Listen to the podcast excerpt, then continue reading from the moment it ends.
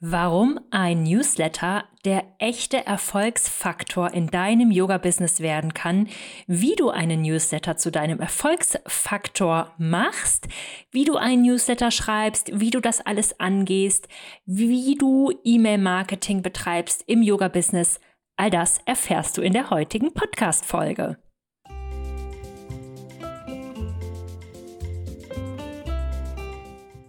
Willkommen in deinem Yoga als Beruf Podcast. Der Podcast für Inspiration und handfeste Tipps für den Aufbau deines Yoga-Business. Ich bin Antonia Reinhardt, erfahrene Yogalehrerin, ehrliche Yoga-Business-Mentorin und die Stimme hinter dem Yoga als Beruf Podcast. Hier im Podcast teile ich wöchentlich Yoga-Skills und Businesswissen mit dir für deinen Weg zur einzigartigen Brand als selbstständige Yogalehrerin.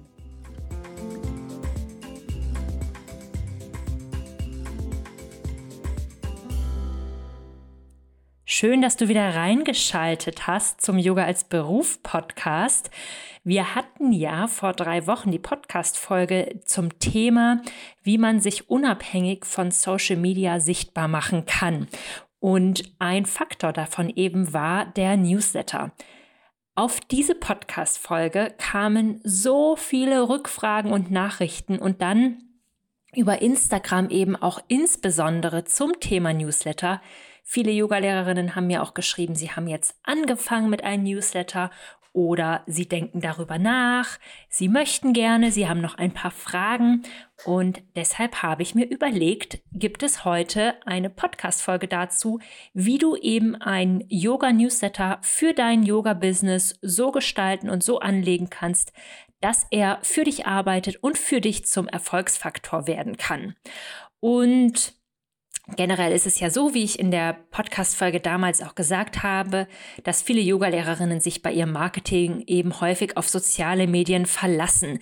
Das kann wunderbar funktionieren für eine Weile, vielleicht auch langfristig, aber im Hinterkopf haben wir eben immer den Stressfaktor, dass das eine Plattform ist, die uns nicht gehört, über die wir nicht die Autorität haben und die auch Algorithmen unterliegt.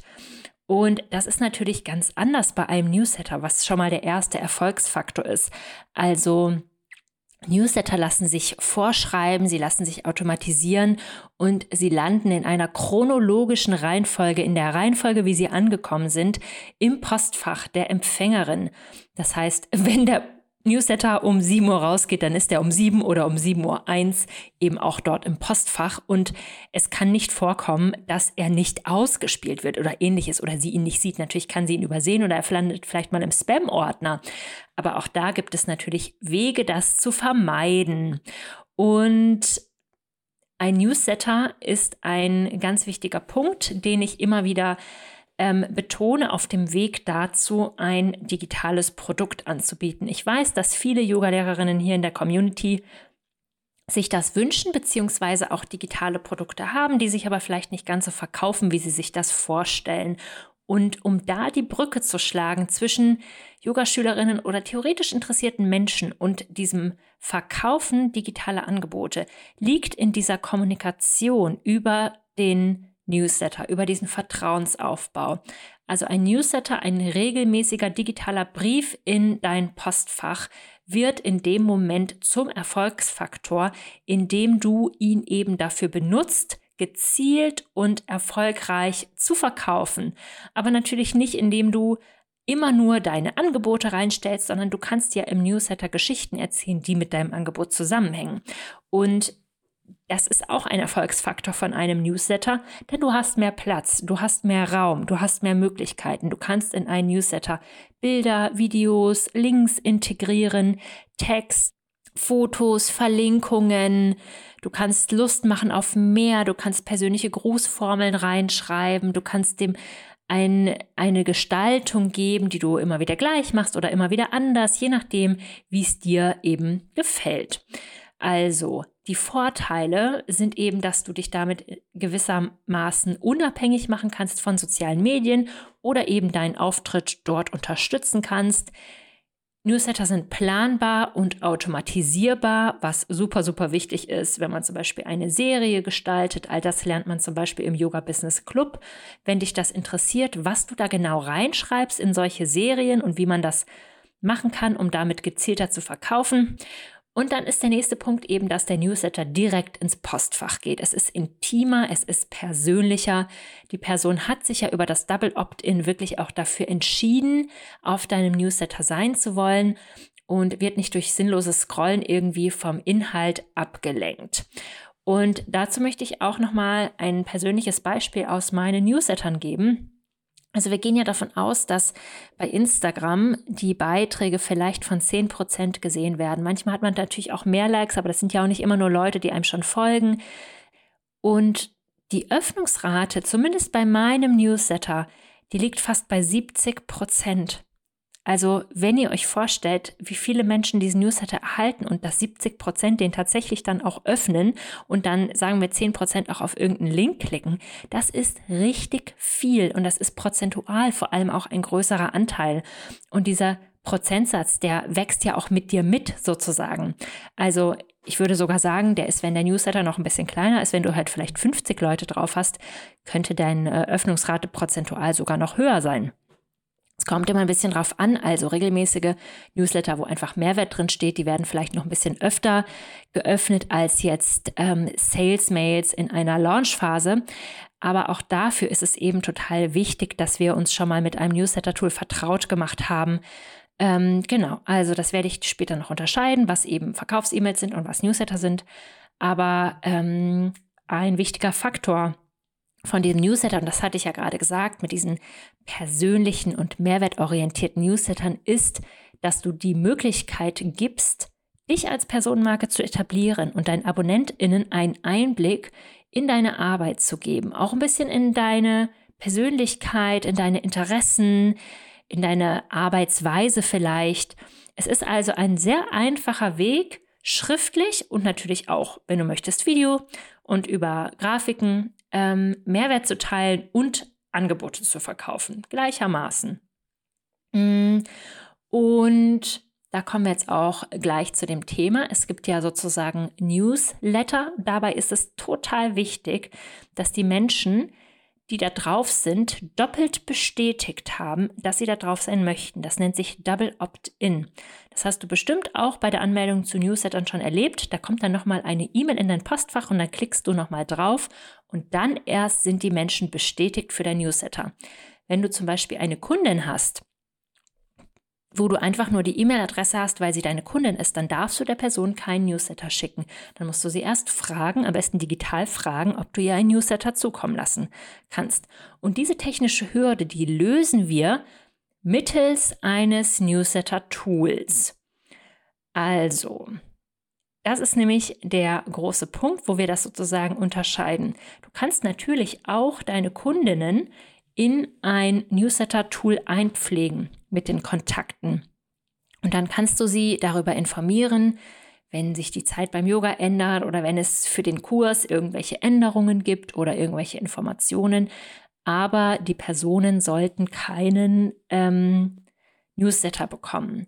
Und die meisten Newsletter-Programme arbeiten entweder oder und mit den Sortiersystemen, dass man entweder Listen hat, Listen angelegt hat, zum Beispiel die Newsletterliste, dann hat man die Kundinnenliste und dann hat man noch die Liste und jene Liste. Vielleicht machst du darüber ja auch noch irgendwas Privates. Und ähm, dann, oder man unterteilt sie nach Tags. Tags sind im Prinzip wie kleine Fähnchen, die mit einem Profil verbunden werden. Also im Newsletter-Programm ist es immer so, dass wir dort den Namen gespeichert haben und die E-Mail-Adresse. Du kannst noch viel mehr Informationen speichern, aber Meistens reicht das aus. Und dann haben wir zum Beispiel Tags. Das ist dann alles, technisch siehst du das dann alles in deinem Newsletter-Programm. Zum Beispiel, äh, wenn die Person mal auf einen Link geklickt hat mit der Interesse für eine Warteliste, dann hat sie ein Tag bekommen, wenn du das vorher so eingestellt hast. Oder sie hat ein Tag bekommen, weil sie mal Interesse Yoga Festival bekundet hat oder weil sie mal auf dein YouTube-Video geklickt hat, wenn das eben alles Daten sind, die du erheben möchtest. Ähm, genau, das war ein kleiner technischer Ausschweifer, was mich super überleitet zu der nächsten Frage, was brauche ich denn überhaupt zur Erstellung eines Yoga-Newsletters? Also, erstmal brauchst du dafür, und ich sage das nochmal ein bisschen in Klammern, aber eigentlich brauchst du dafür eine Webseite.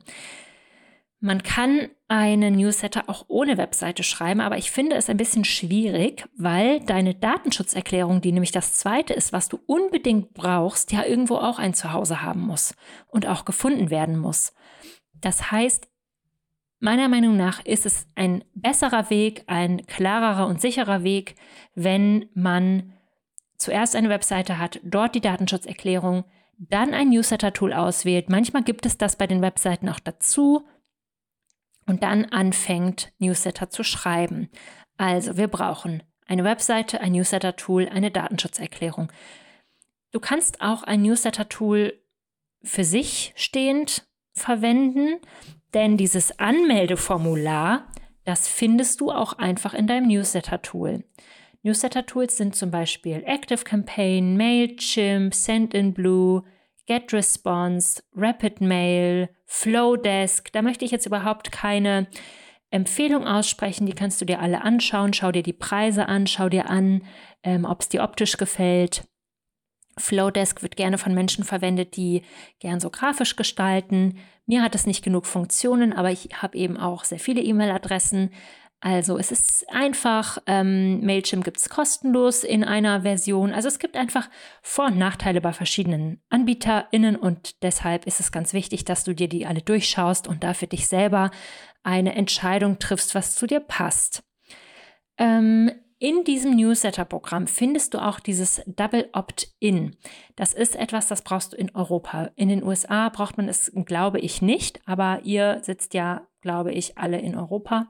Und da ist es eben wichtig, dass ihr bei einem Formular, das ihr erstellt zur Newsletter-Anmeldung, eben auch hinterlegt, dass es man nur mit dem Double Opt-in eben auf die Newsletter-Liste kommt.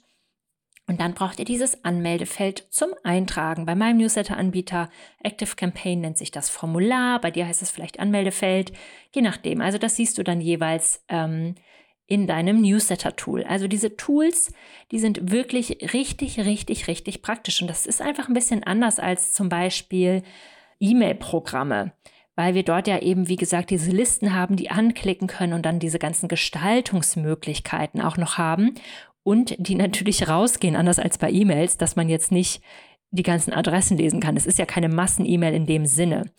Genau, wenn du zum Beispiel den Vornamen gespeichert hast, dann kannst du das in der E-Mail so einstellen, dass die Person immer mit ihrem Vornamen angeschrieben wird.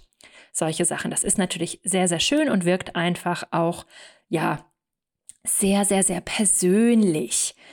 Jetzt fragst du dich vielleicht, okay, jetzt habe ich das verstanden, was ich denn brauche für einen Yoga-Newsletter, aber wie kommen denn überhaupt die Leute auf meine Liste? Also das wurde ich jetzt auch letzte Woche sehr, sehr viel ähm, bei Instagram gefragt. Niemand interessiert sich für mein Newsletter. Was soll ich machen? Und ähm, ich finde das total ähm, schön, dass ihr mir das auch so sagt, weil ich natürlich viele Ideen habe, was man da machen kann. Letzten Endes ist es aber so, dass man verstehen muss, dass die E-Mail-Adresse hergeben ein großer Vertrauensvorschuss ist, den eine potenzielle Kundin oder eine Interessierte dir gibt. Und Oft wollen sie eben etwas haben dafür. Also zum Beispiel einen Leadmagneten, irgendetwas, was sie kostenlos haben können. Ein PDF, ein E-Book, eine kleine Meditation, ein Yoga-Video, eine E-Mail-Sequenz, ein Minikurs, einen prozentualen Rabatt auf dein Angebot. Das sind alles Leadmagneten. Ähm, das ist natürlich der Faktor Nummer eins, warum sich Menschen für ein Newsletter anmelden. Nicht äh, um wöchentlich das zu lesen, sondern um erstmal das zu bekommen, was du ihnen eben anbietest. Und ja, da rate ich dir, dir was Gutes zu überlegen, wenn du gar nicht weißt, wie du das machen sollst, technisch und überhaupt und was passt da zu meinem Angebot dann trag dich super gern auf der Warteliste für den Yoga Business Club ein. Da wirst du das von mir lernen. Wir werden deinen Leadmagneten auch gemeinsam anschauen, wenn du das möchtest. Wir werden den durchsprechen. Du kannst Feedback darauf bekommen und so weiter und so fort. Ähm, du kannst natürlich immer wieder auf all deinen anderen Kanälen darauf hinweisen, zum Beispiel dein Newsletter in deiner E-Mail-Signatur verlinken. Du kannst auf Instagram darauf hinweisen. Ähm, Du kannst ähm, ja das eben überall verlinken. Vielleicht nutzt du Pinterest, vielleicht nutzt du Facebook, vielleicht nutzt du ähm, WhatsApp, äh, Telegram für die Kommunikation. Überall kannst du auf dein Newsletter hinweisen. Und dann würdest du sozusagen immer wieder Bescheid sagen, eine Handlungsaufforderung geben, einen sogenannten Call to Action. Hier trag dich ein, bitte trag dich ein. Morgen kommt der Newsletter raus. Willst du den verpassen? Sozusagen, genau. Und dann gestaltest du die Anmeldung natürlich sehr einfach. Das ist ganz wichtig. Also wir versuchen immer, ähm, die Hürde sehr gering zu halten. Genau. Und dann kannst du zum Beispiel auch so ein Pop-up-Fenster erstellen für deine Webseite oder ja, du kannst das auf der Webseite alles sehr, sehr hübsch einbinden. Dann habe ich noch mehr Themen für dich heute mitgebracht. Ich habe noch ein paar persönliche Tipps für dich und ich habe auch noch einige Ideen dazu, was man in ein Yoga-Newsletter überhaupt reinschreibt und einiges mehr. Und bevor ich dir das erzähle, möchte ich jetzt erstmal die liebe Anne Hammerschmidt in meinen Podcast einladen. Anne ist eine Kundin aus dem Yoga Business Basics Kurs und sie ist eine ganz tolle Yogalehrerin und sie wird dir jetzt ähm, im kurzen Interview etwas über ihre Erfolgsstrategien erzählen und wie sie es innerhalb von kurzer Zeit auch mit Familie geschafft hat, ein sehr, sehr cooles Yoga-Business aufzubauen. Schön, dass du da bist, liebe Anne.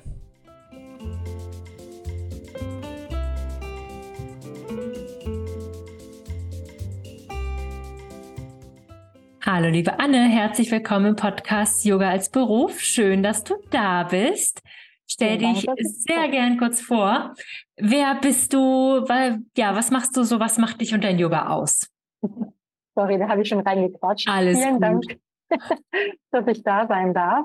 Ähm, ich bin Anne, bin 36 und ich habe zwei Kinder und einen Mann. Und ähm, genau, mein Yoga sieht so aus, dass ich eben wirklich das auch die Bedürfnisse von Eltern zuschneiden möchte und auch bei mir das selber gemerkt habe, dass ich einfach, seitdem ich die Kinder habe, besonders das erste Kind, das hat mich völlig überrollt. Und dann habe ich selber als Yogalehrerin mein Yoga nicht mehr gemacht. Ich habe es total vergessen, es ist im Hintergrund gerückt. Und jetzt beim zweiten Kind war ich nochmal besser vorbereitet, die ist jetzt zwei und ähm, möchte eben auch einfach Eltern dabei helfen, das wieder in ihren Alltag zu einzubringen, einzubinden. Super, super schön. Ja, wie verbindest du denn ja Yoga oder deine Arbeit als Yogalehrerin mit deinen Angeboten für Eltern? Ganz wichtig finde ich, dass es eben an die Bedürfnisse angepasst ist. Zum Beispiel habe ich selber nach einem Yogakurs geguckt und viele sind um 17 Uhr. Das ist wirklich die Witch Hour mit den Kindern, wo die schon langsam quengelig werden, das Arztprogramm startet und so. Also ist eher schlecht, um dann die Partner, Partnerin alleine zu lassen mit den Kindern. Und ähm, an den Wochenenden ist es dann oft irgendwie zu einer Uhrzeit, die auch nicht richtig passt. Und dann hatte ich endlich einen Yogakurs gefunden. Der hat dann genau Punkt 10 Uhr die Tür zugemacht. Und ich hatte aber vorher noch ein bisschen Stress mit den Kindern und kam dann eben nicht mehr rein und war ganz traurig. Und deshalb hatte ich mir überlegt, okay, ich biete den Kurs samstags an mit ähm, dem Special, dass Paare abwechselnd kommen können. Also immer ein Teil schaut nach den Kindern, der andere Teil kann ähm, die Yogastunde genießen. Und da ist 10 Uhr eine ganz gute Zeit für viele, weil eben dann die Kinder schon Frühstück haben und so. Und es ist aber noch nicht Mittagszeit. Und dann ist es mir eben auch wichtig, dass die Teilnehmer und Teilnehmerinnen auch später kommen können. Also wenn die mal zehn Minuten zu spät sind, das verstehen alle im Raum, weil alle sind Eltern. Und äh, ich bin dann trotzdem stolz auf die Person, dass sie einfach gekommen ist und sich Zeit genommen hat für sich. Und ähm, dann mache ich es tatsächlich noch so, dass es gleichzeitig online ist und ich ein Video aufnehme. Weil oft ist es doch so, dass man gerade am Wochenende mit den Kindern was geplant hat oder dass man den Weg nicht schafft oder aus einer ganz anderen Stadt kommt, aber das Angebot nicht findet. Und selbst wenn das dann auch nicht klappt, was nämlich auch sehr frustrierend sein kann als Eltern, kann man das Video machen, zu der Uhrzeit, wann auch immer das passt.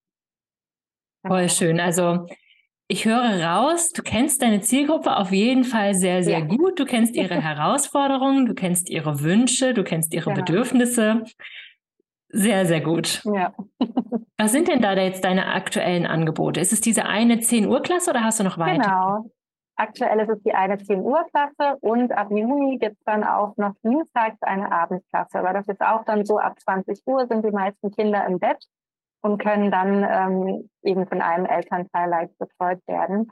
Genau, und das war auch tatsächlich aus der Samstagsgruppe, da haben viele Teilnehmer gefragt, ob es nicht noch einen Kurs unter der Woche gibt, weil ich eben auch die Stunden so mache, wir checken erstmal ein, damit wir irgendwie mit den Kindern, das ist immer sehr stressig und man ist immer sehr im Außen bei den Kindern und dann finde ich es immer wichtig, erstmal irgendwie so einzuchecken. Und dann weiß ich aber auch, es ist wichtig, auch körperlich was zu machen, also es wird auch anstrengend.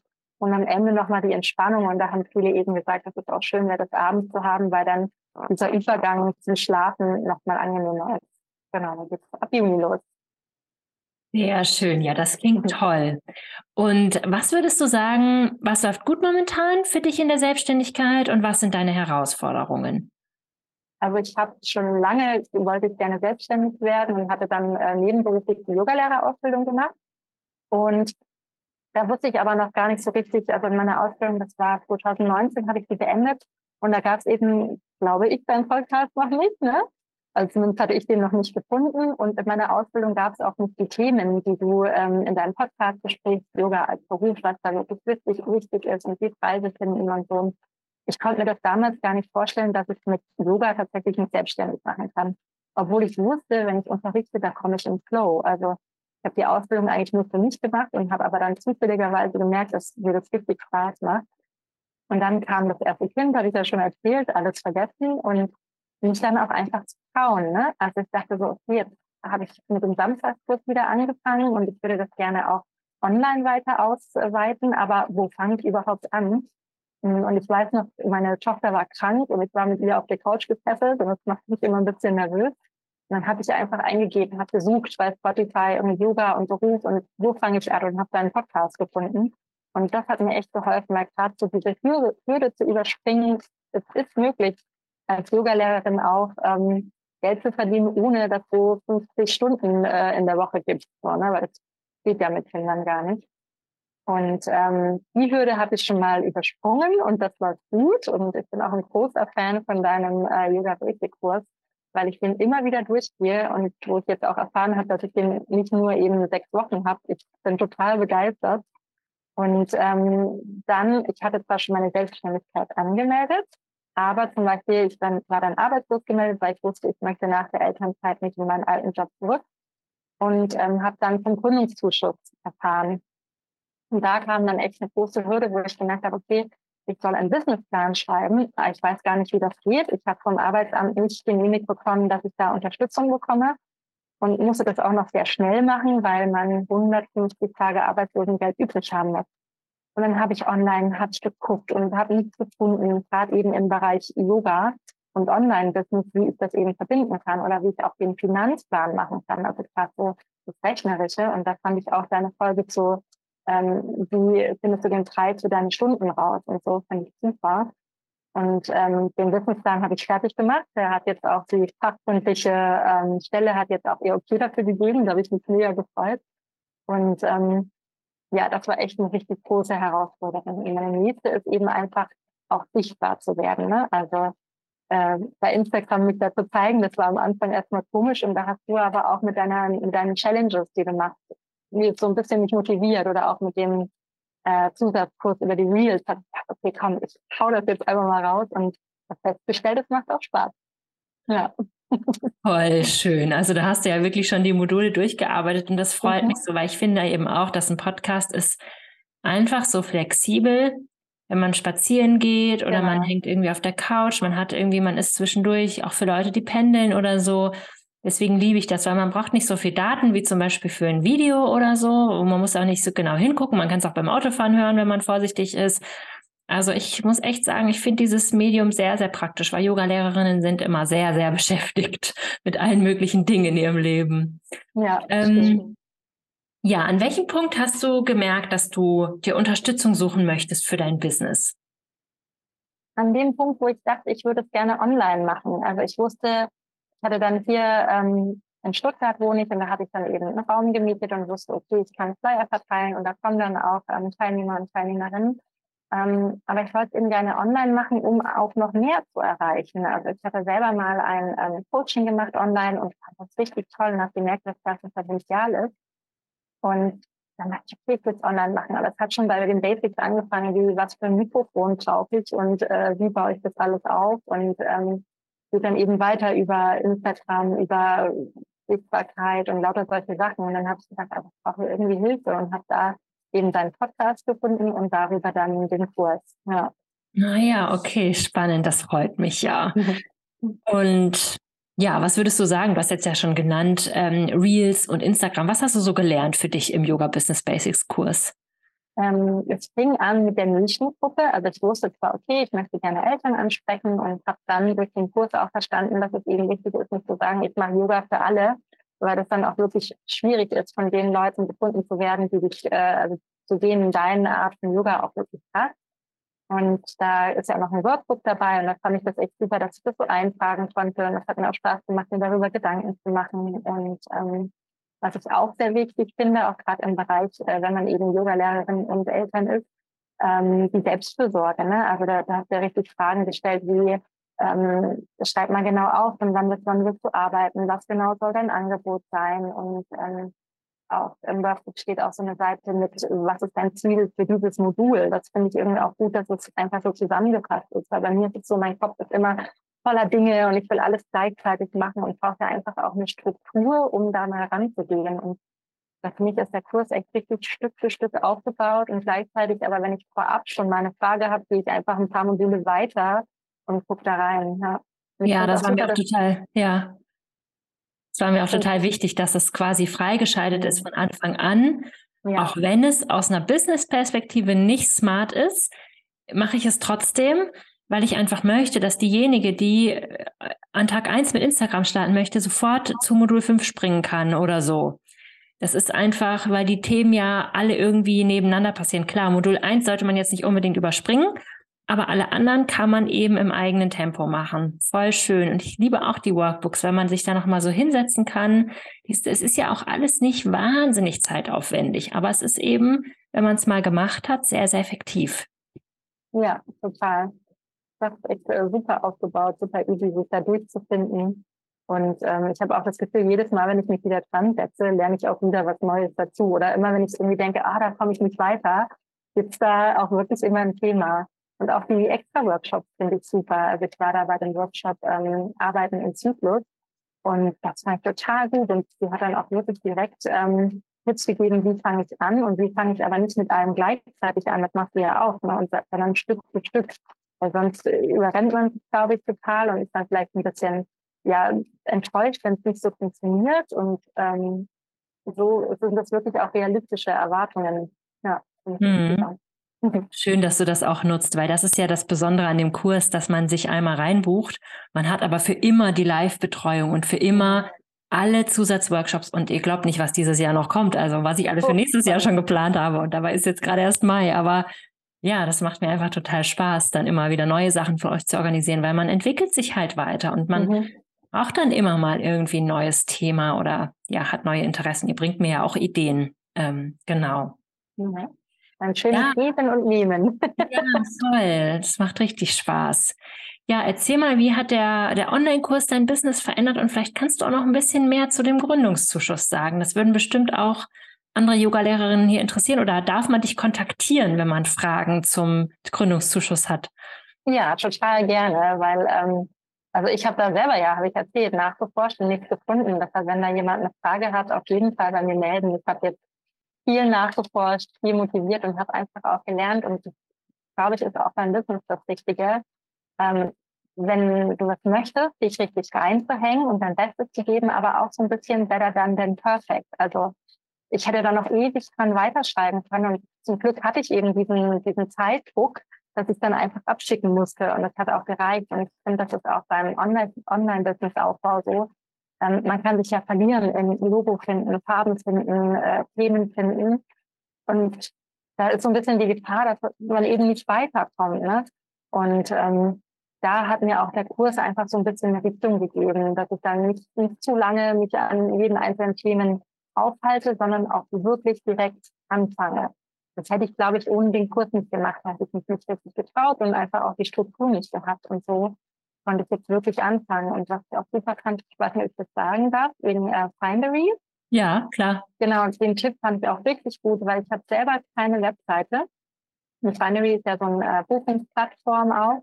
Und dadurch kann ich eben meine Kurse ähm, also suchen lassen von den Teilnehmern ohne Webseite. Und das geht mit dem Link über Instagram, über E-Mail. Und das finde ich richtig, richtig toll, weil ich eben sonst keine andere Chance gesehen hätte, außer das eben privat bei jeder Buchung zu machen. Und so habe ich dann vielleicht eine Rechnung und so und bin da echt total zufrieden, ja. Nimmt einem echt was ab, ne? Total, ja. Ja, ja, das, das ist sonst, glaube ich, nie gefunden. und wirkt auch nach außen halt immer so ein Stück weit professioneller. Mhm für die Leute. Da steht nochmal, man kriegt ja dann auch sogar nochmal eine E-Mail-Erinnerung geschickt, wenn man sich als Teilnehmerin reingebucht hat. Genau. Dein Kurs geht gleich los. Das ist ja auch total gut. Ja, ja, das ist echt super. Oh, das klingt, ja. ja. Zu dem Gründungszuschuss wollte ich noch sagen, dass ich das auch echt gut finde, auch wenn man das nicht beantragt, aber sich tatsächlich mal so einen Businessplan zu überlegen und auch einen Finanzplan. Also die ähm, Excel-Tabelle zum Beispiel dafür gibt es online und dann kann man sich wirklich mal überlegen, okay, wie viel will ich denn pro Stunde nehmen, wie viel kostet mein Online-Angebot und, und wirklich mal ausrechnen, ist es auch rentabel. Also ich glaube, das hat eigentlich auch echt einen positiven ähm, Aspekt, wenn man sich mal mit sowas beschäftigt. Und das ähm, habe ich auch in dem Kurs mit angefangen. Und ich dachte, ja stimmt, muss man da echt äh, Gedanken drüber machen dann nicht so blauäugig reingehen. Ja. Ja, am Anfang weiß man ja gar nicht, was man, was irgendwie funktionieren könnte oder ob das, ob das geht. Selbstständigkeit ist ja ein, das ist ja, als würde man auf einen neuen Planeten ziehen. Das ist ja wirklich eine ganz andere Welt, wo man vieles, was man aus der Festanstellung kennt, einfach erstmal vergessen darf, weil einfach, ja, es gibt einfach andere Regeln und ja, es gibt viel mehr Freiheiten, aber dadurch gibt es natürlich auch mehr Fallstricke, mhm, sozusagen, und viel mehr Eigenverantwortung für vieles. Ja. Mhm. Da finde ich es wichtig, sich gegenseitig zu unterstützen. Und das macht so. Also ich glaube, ich kenne niemanden, die so von ihrem Wissen preisgibt und so unterstützt in, in dieser Nische eben. Ähm, ja, das finde ich echt super. Das, das darf mehr davon geben.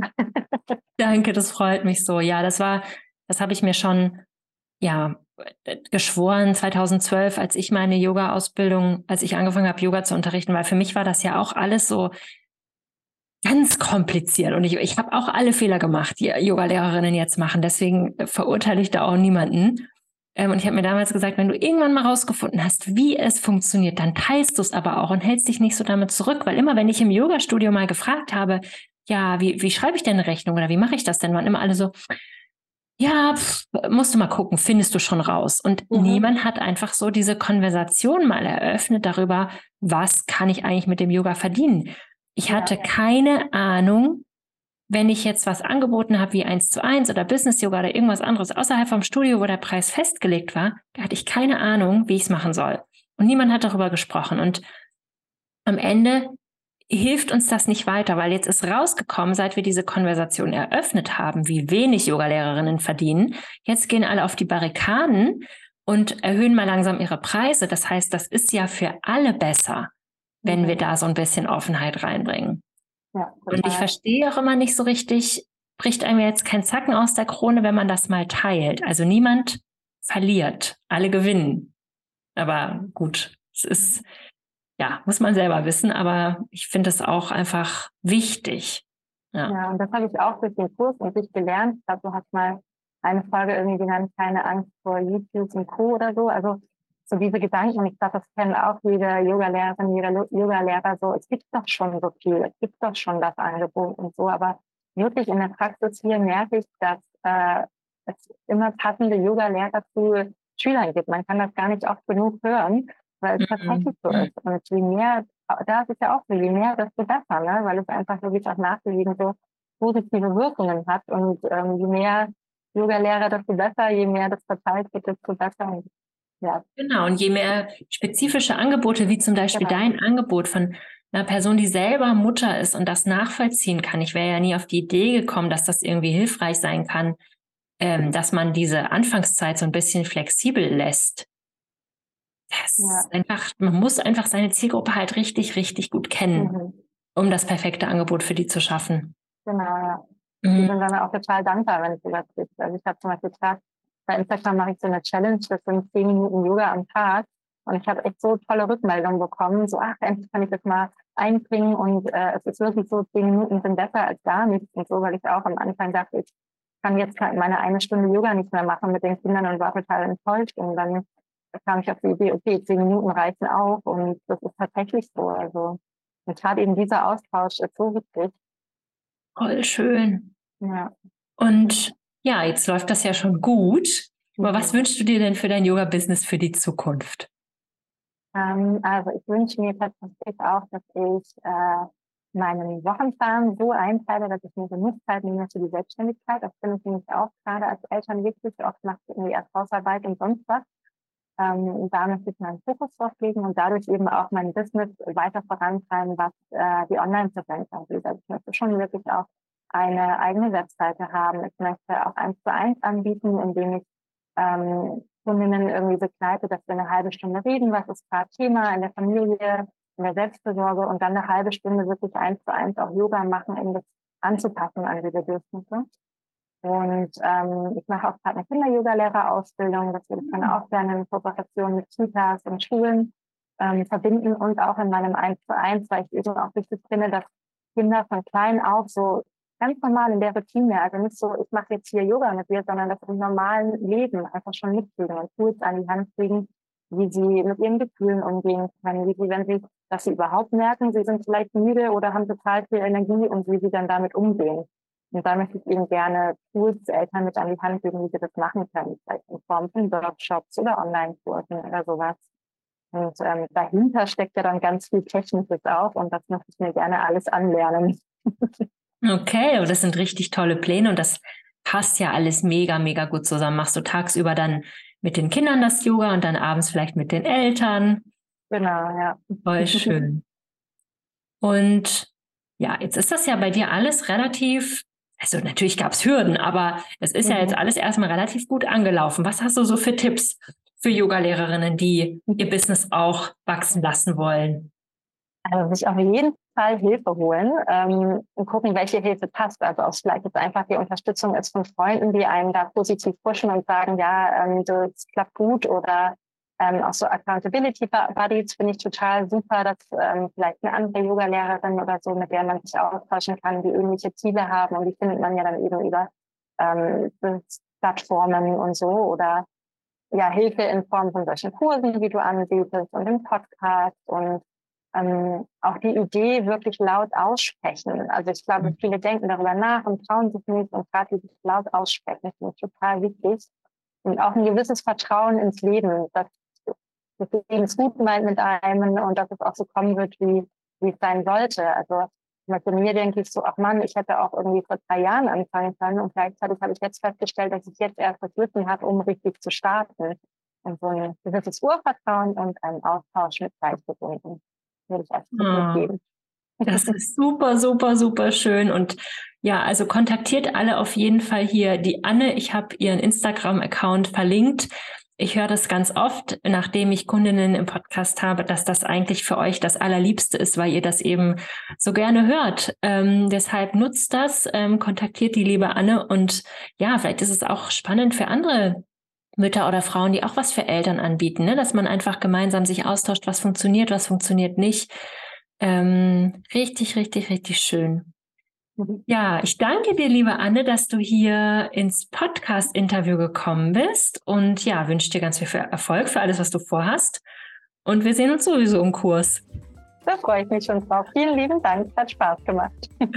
danke dir.